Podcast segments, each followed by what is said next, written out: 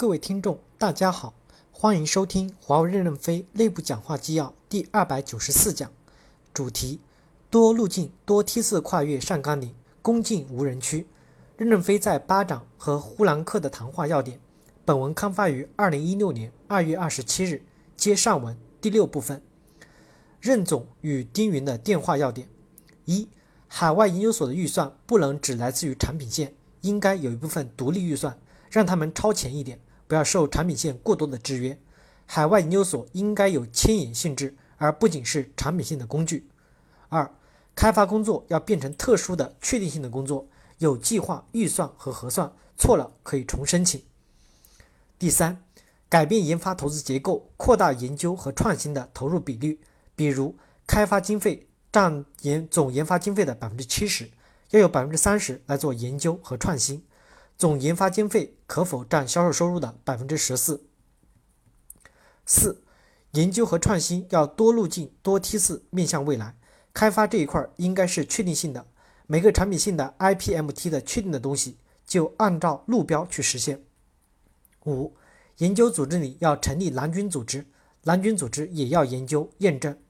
六、在我们一杯咖啡的咖啡杯边界内的科学家都要囊括进来合作。不一定局限在华为的员工合作、支持、沟通都应该在我们这个体系里面。七，不能只有研发体系高水平，制造执行体系也要有尖子高水平。研发部门要和制造部门加强沟通，把那些特殊的人工巧匠囊括进来。开发部门要打通制造服务的研发工作。八，歪瓜裂枣的计划不是扶贫、扶持贫困者，而是寻找未来的领军者。我们要在全世界的大学里找那些歪瓜裂枣，将来找到一些博士、准博士这种基础训练好的人，每年都要囊括几十个人，在全世界形成后备梯队。我们要改变过去的布局，以深圳为中心的布局改变为以资源为中心的布局。有些很高精尖部件的制造工作可以放到德国、日本去，封装好后再拿回国中国。三月底的日本研讨会加一个日本的人工巧匠的研讨题目。可以请日本科学家给我们讲日本人工巧匠的特点，我们支付顾问费，回去后要讨论应该怎么做，用两到三年的时间进行调整。第七部分，关于技术要素的讨论：一、网络需要什么新的理论体系？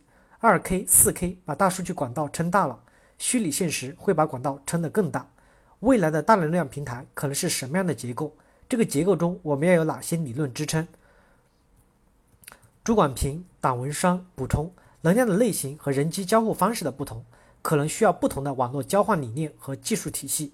应用需求和技术体系是相互促进的。语音是主要业务时，实时性是第一位的要求。技术选择是有连接的 TMD 交互，资源独占，确保实时性。数据是主要业务流量时，带宽是第一位的要求。技术选择是无连接的 IP 的分组交互，资源统计复用。确保资源最大利用，最大限度地发挥带宽的能力。从现在来看，4K 是成本问题，不可能影响网络技术体系的革命。当前，互联网公司都是通过程域部署 CDN 降低对骨干网和程域网的带宽要求。网络和存储存在着竞争关系。未来的 VR、AR、全息等新型的人机工程和业务体验的改变，需要端到端的二十毫秒甚至十毫秒的超低时延。上 GB P.S. 的超高带宽网络计算存储需要什么样的技术体系？如果网络不能支持新的体验，VR 很长时间是单机应用，和早年的大型游戏也是从单机开始的。二、光传输，光传输，我们有条件努力去争取领导这个世界。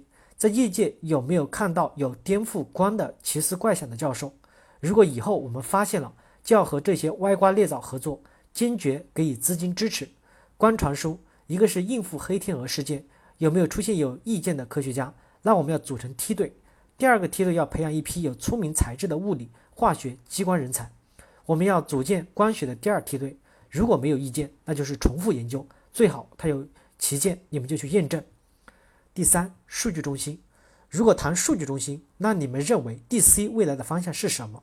数据在管道里面流动的时候。每个分子从哪里来，到哪里去是不一样的，所以有时候并联不能解决问题。自来水分子同质化可以变联加管子，一汇总就可以分配了。信息是每个分子的结构不一样，从哪儿来去哪儿也不一样。现在数据过来怎么合并分子的时候谁来分配？这个瓶颈怎么做？有没有假设？有没有方向？有没有思想？有没有理论？如果这些都没有，将来就是一个大瓶颈。多层数据中心之间的分配又如何解决？我们这种解决方案能扛几年？数据中心最大的问题不是存储，存储就是做大。我最担心的其实就是岔路口。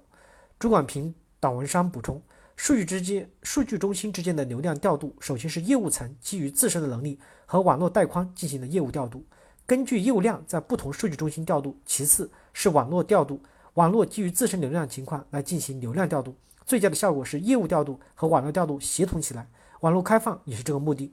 AT&T 和亚马逊有类似的合作。第四，终端。我在终端讲话说，五年后你们要领导这个世界，你做好这个准备没有？有没有思想基础、方向与架构的认识？有没有必要的胸怀？结果在北京、上海都各只有一个女孩举手，看来有些阴盛阳衰呀。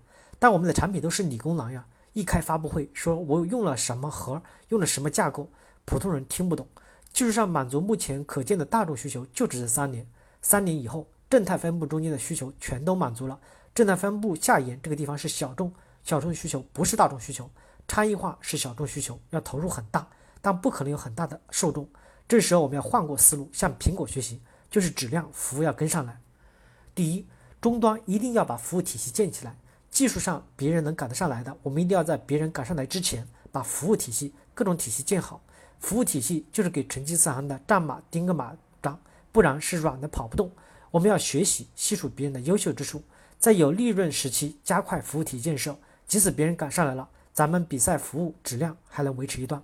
第二，Google 不能做的模块，我们要加快开发，不要去颠覆 Google 的操作系统软件，因为颠覆了 Google 的软件，不利于解决中美关系问题，也不利于解决 Google 的生态。终端一定要把解决中美关系问题作为一个抓手，我们只能抓住 Google 做的不足的地方，加大投入。第五，VR。VR 的普及当然需要时间，但是 VR 带来的数据流量更大，因为它是互动性的，时延要求要高。在线 VR 的理论还没有解决，现在一哄而上，过早的泡沫化，会有许多公司洗盐碱地了。互动性很强的做 VR 的有几千万个公司，每天都会死几万家公司。我们上不碰内容，下不碰数据是正确的。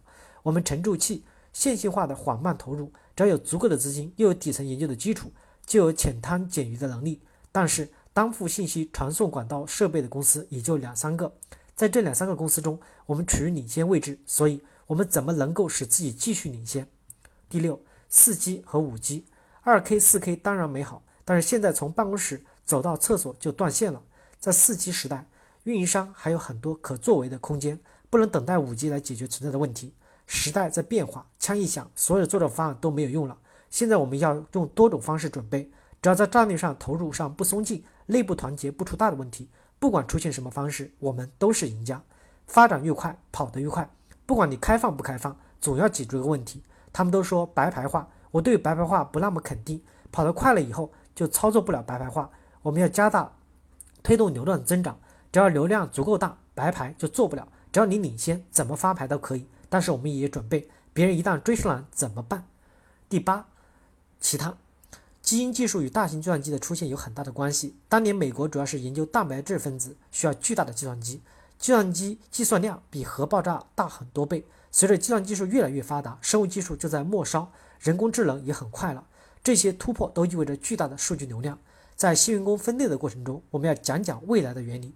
思想比较专一的人应该进研发，比较思想比较综合的应该去做服务。服务越来越难做了，服务也是未来很重要的一个领域。服务的未来也需要范弗里特的弹药量。感谢大家的收听。